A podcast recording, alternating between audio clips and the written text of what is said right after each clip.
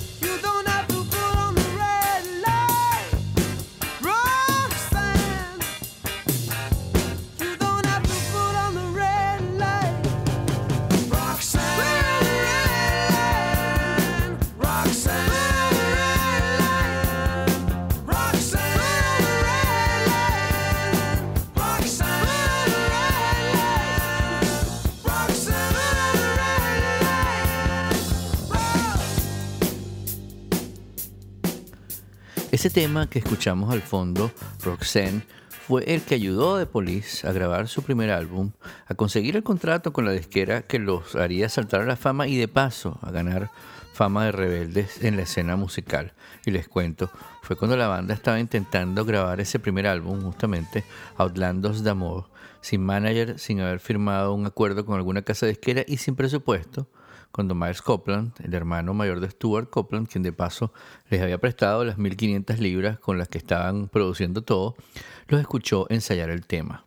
Quedó encantado de inmediato y les consiguió un acuerdo con IM Records, que lo lanzó como single en la primavera de 1978, cuando comenzó todo.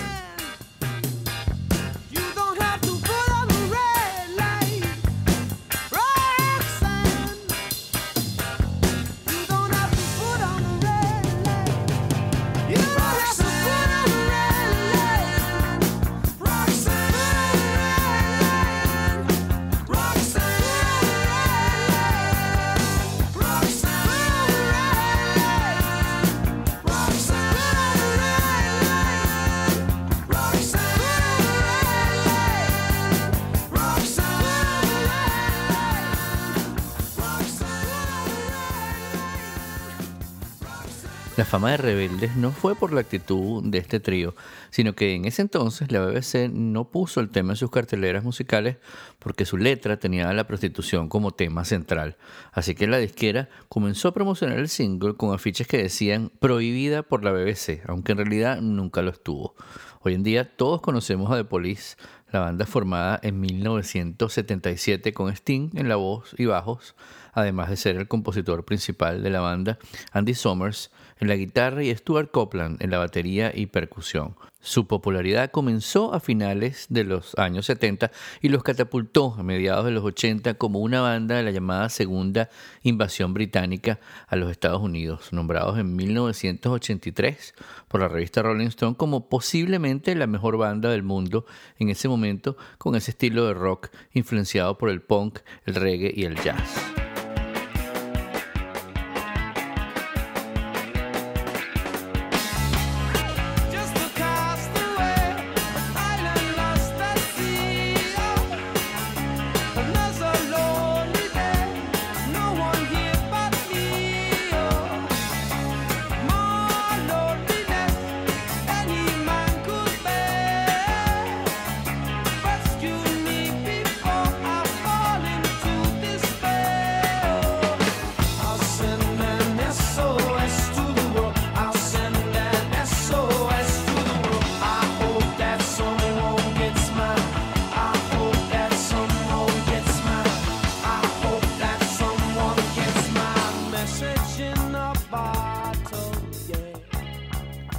Pero ¿cómo comenzó todo? Bueno, vámonos un poco hacia atrás, como siempre, y recordemos que era noviembre de 1976. Lo recuerdo claramente, como si no hubiera tenido cuatro años en ese momento. Y Stuart Copeland estaba de gira en el noreste de Inglaterra con la banda inglesa de rock progresivo Court Air. Ahí conoció a un cantante y bajista que de paso había sido maestro de escuela y que le decían Sting. Eh, todos sabemos que por esa época, y si no sabemos, lo vamos a saber todos en este momento, que eh, eh, parece que el señor Gordon Matthew Summers, que es el nombre de Sting, tenía especial predilección por un suéter amarillo de rayas negras que le ganó ese apodo, Sting, el aguijón de la abeja, ¿no? Porque parecía, me imagino que si hubiera estado en España le hubieran dicho la abejita maya. Por suerte estaba en Inglaterra y el apodo que ganó fue Sting. Pues Sting se mudó a Londres, no conocía a nadie y llamó a Copland y los dos decidieron formar una banda y reclutaron a Henry Padovani en la guitarra, con quien estarían de gira por los pubs de la ciudad luego de su primer concierto el primero de marzo del 77 en el pub Alexander's en Newport, en Gales, que por cierto duró solo 10 minutos. Su primer single, Fallout, fue grabado con un presupuesto de 150 libras y lanzado en mayo de ese año por Illegal Records.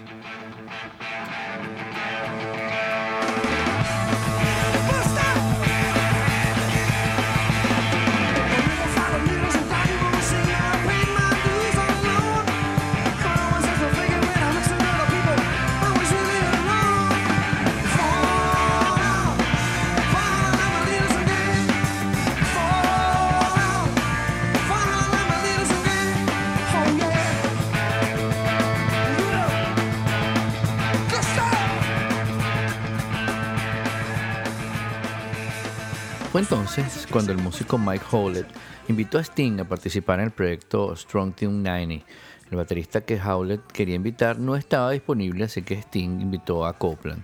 El cuarto miembro de la banda era el guitarrista Andy Summers, una década mayor que Sting y también eh, una década mayor que Copeland, y ya era un veterano de la industria musical.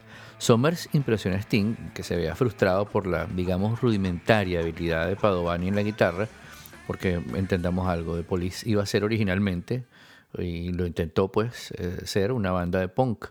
Eh, le pidió a, entonces Sting a, a, Somers que se uniera a la banda. Somers le dijo que su única condición para sumarse era que se deshicieran de Padovani, porque no le parecía que dos guitarras podían tener cabida en, el grupo.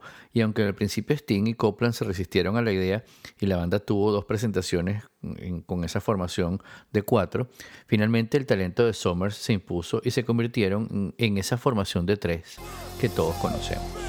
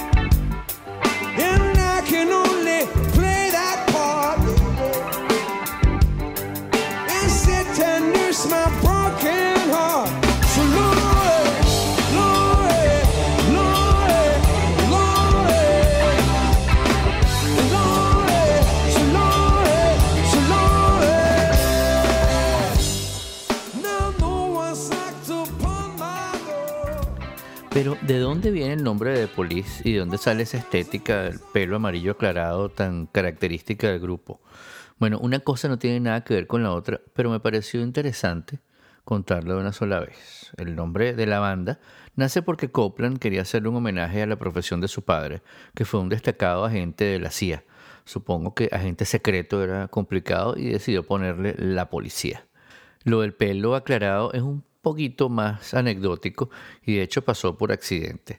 En febrero del 78 la banda estaba desesperada por obtener algunos fondos y los llamó Tony Scott para participar en un aviso publicitario de Wrigley's, la, goma de mascar, el chicle.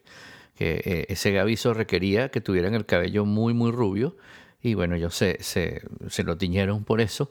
El comercial fue grabado con la banda con su pelo muy muy rubio, pero nunca salió al aire igual eh, entendemos que le pagaron. Pero volvamos a la música y esto será breve porque aunque es una de las más importantes bandas de todos los tiempos y su legado ha sido influencia para otras bandas y otros grupos en todo el mundo, solamente grabaron cinco álbumes. El primero, Orlando's Amour, contenía temas como Roxanne, Can't Stand Losing You y So Lonely. El éxito de la banda en el Reino Unido los llevó a tocar en los Estados Unidos en sitios legendarios como el CBGB Club y The Chance en Nueva York, y a una gira en ese país en 1979 en la que la banda cargaba sus propios instrumentos y hacían turnos para manejar una banda de esas super tradicionales que vemos en las películas, una Ford Econoline. El primer single del grupo, Fallout, fue relanzado en ese año y apenas llegó al número 47 en el Reino Unido.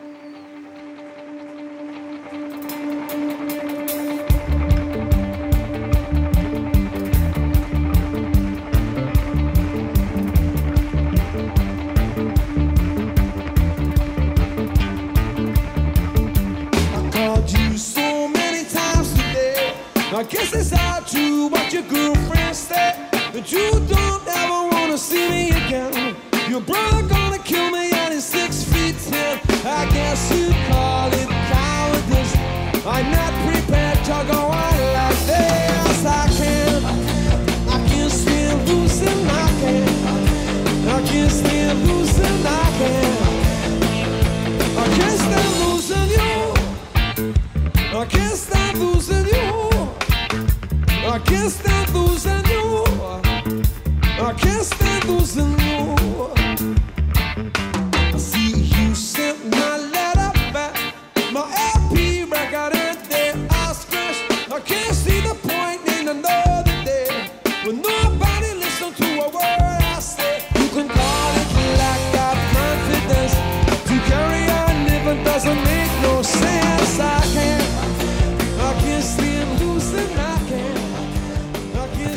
79 graban Regata de Blanc, que sí llegó al tope de las carteleras en su país de origen y fue el primero de cuatro álbumes de estudio que llegaron consecutivamente al número uno. El álbum contenía los temas Message in a Bottle, que llegó al número uno en el Reino Unido, al dos en Canadá y al quinto lugar en las carteleras de Australia, así como Walking on the Moon, que llegó al número uno en el Reino Unido.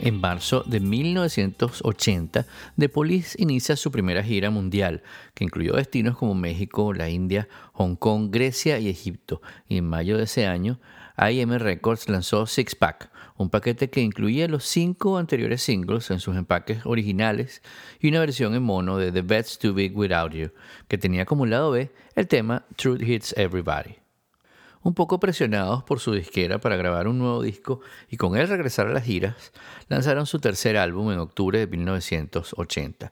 Grabado en tan solo tres semanas, le dio al grupo su tercer número uno en el Reino Unido, Don't Stand So Close to Me, que además fue el single más vendido de 1980 y otro éxito de esos que se convirtieron en clásicos, de Do Do Do de Da Da Da. Ambos llegaron al número 10 en las carteleras de los Estados Unidos.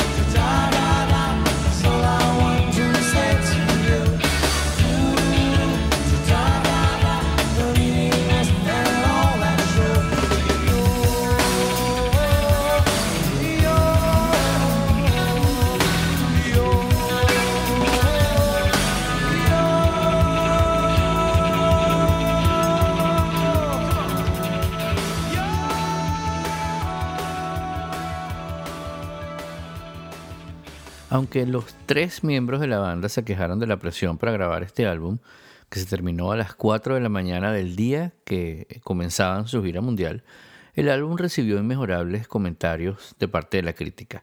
El tema Behind My Camel, escrito por Andy Summers, hizo que la banda ganara Grammy a Mejor Interpretación Instrumental Rock, mientras que Don't Stand So Close to Me ganó el Grammy como Mejor Interpretación Rock para dúo o grupo.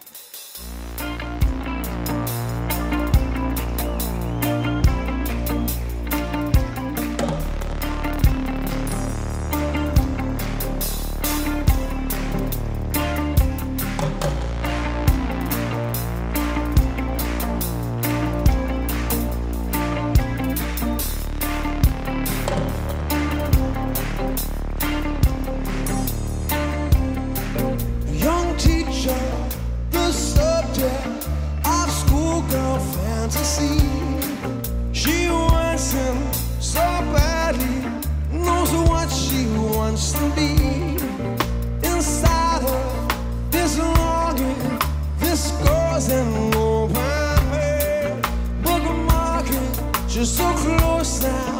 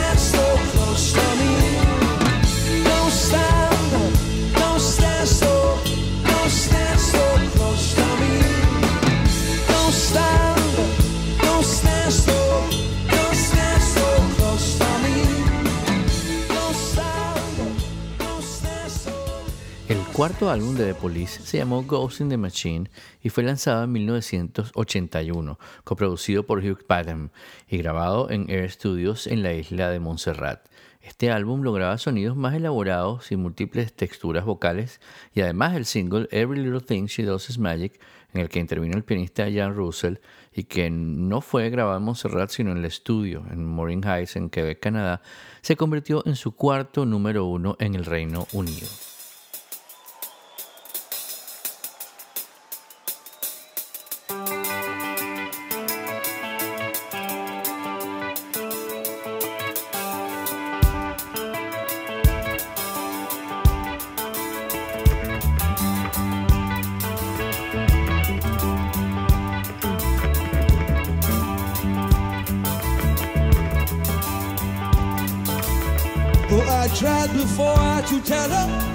the feelings I have for her in my heart for you. Every time that I come near her, I just lose my nerve. Absorption from a star. I say every little thing she does is magic. Every measure do this turn me on, even though.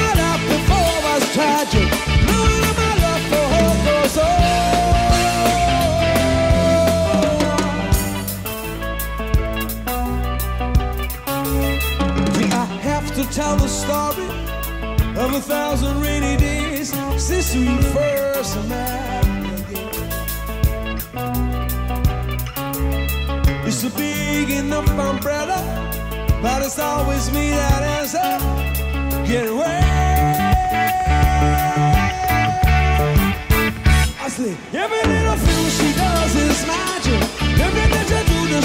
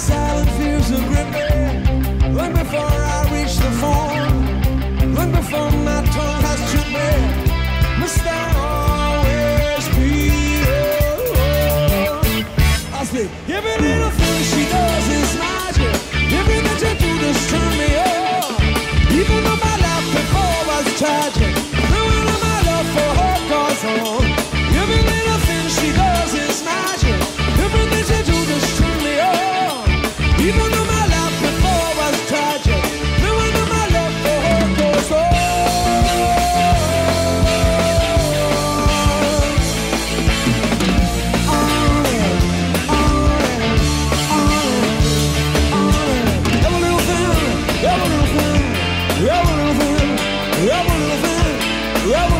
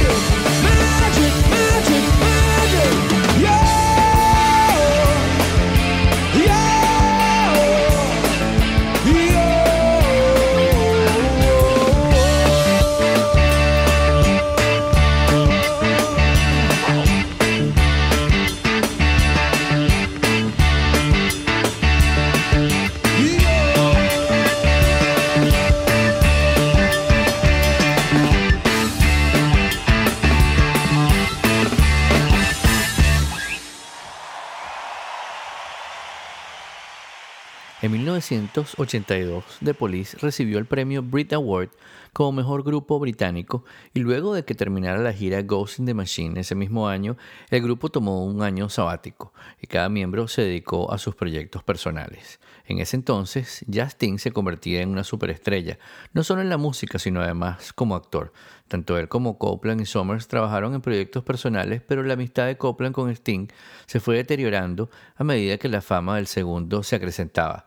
Digamos que los egos fueron chocando y se hacía cada vez más complicado llevar una relación armoniosa.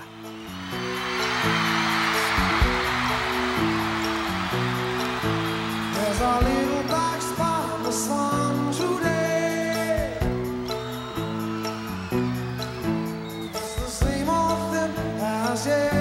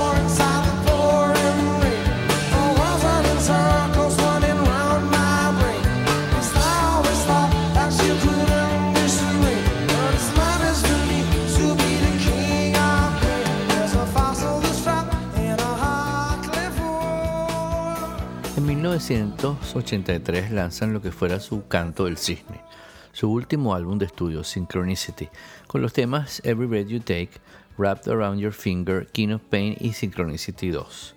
Para ese momento, y como les comentamos al inicio, la crítica los llamaba la banda de rock más importante del mundo.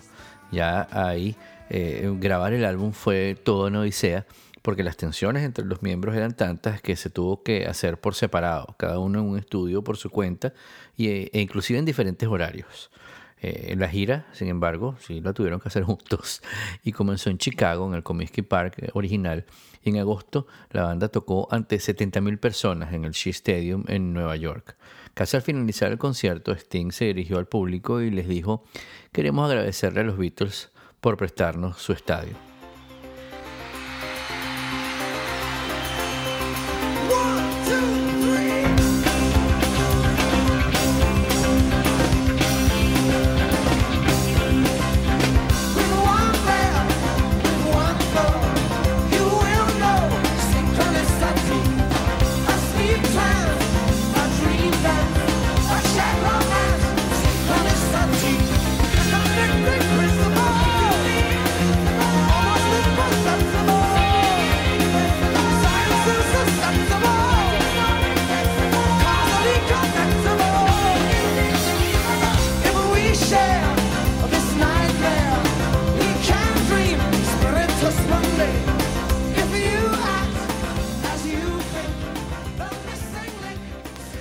Se convirtió en un álbum número uno, tanto en el Reino Unido, donde debutó justamente en el número uno, como en Estados Unidos. Se mantuvo eh, en ese primer lugar por dos semanas en el Reino Unido y en los Estados Unidos durante 17 semanas.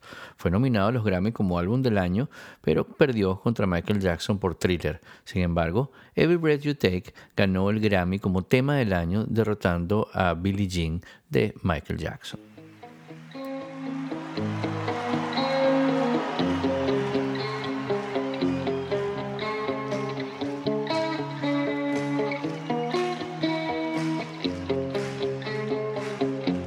were bad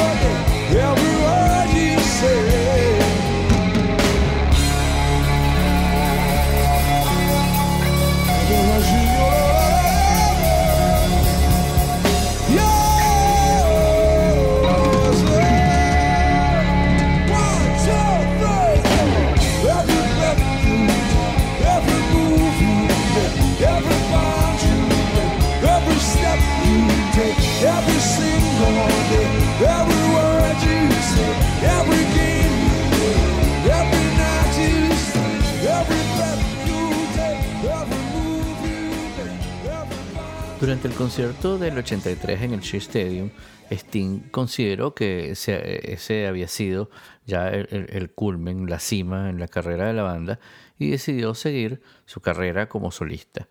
Cuando el Synchronicity Tour terminó en marzo de 1984, la banda hizo un, un silencio, digamos, mientras que Sting grabó y salió de gira para promover su exitoso debut en larga duración, The Dream of the Blue Turtles lanzado en junio de 1985. En los Brit Awards de ese año, la banda recibió el premio por sus contribuciones sobresalientes a la música y en julio del mismo año, Sting y Copeland participaron en el legendario concierto Live Aid en el Wembley Stadium en Londres.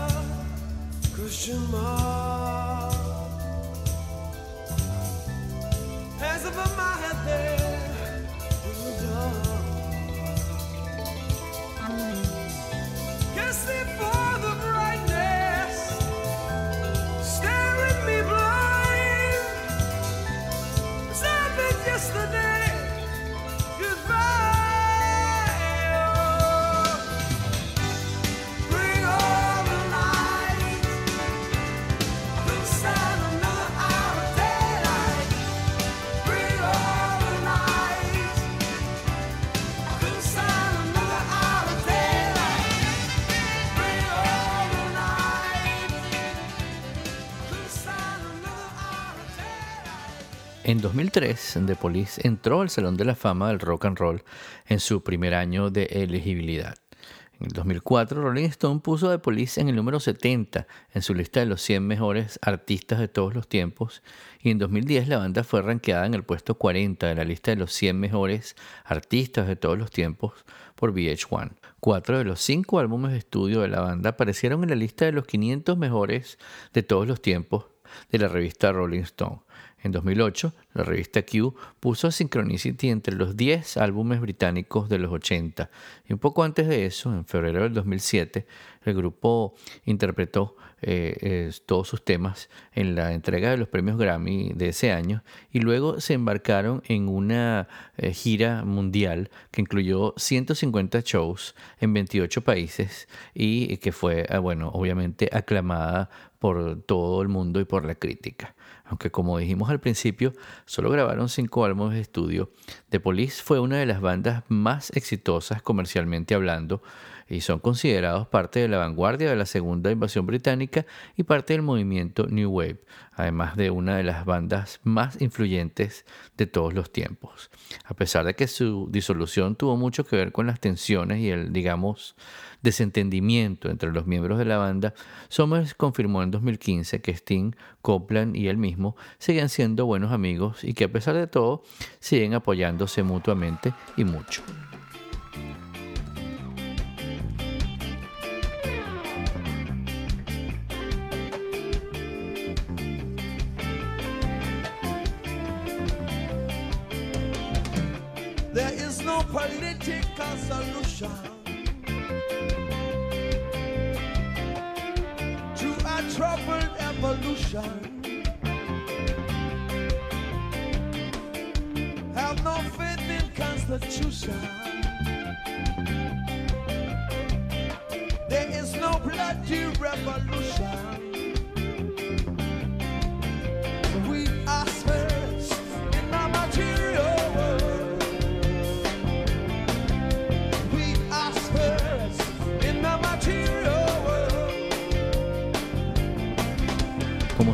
Muchas gracias por acompañarnos en un episodio más del Modulor.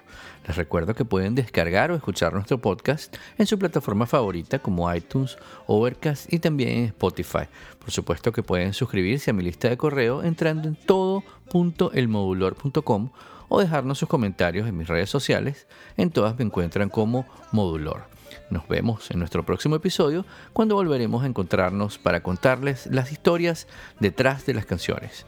Mi nombre es Guillermo Amador y esto se llama El Modulor.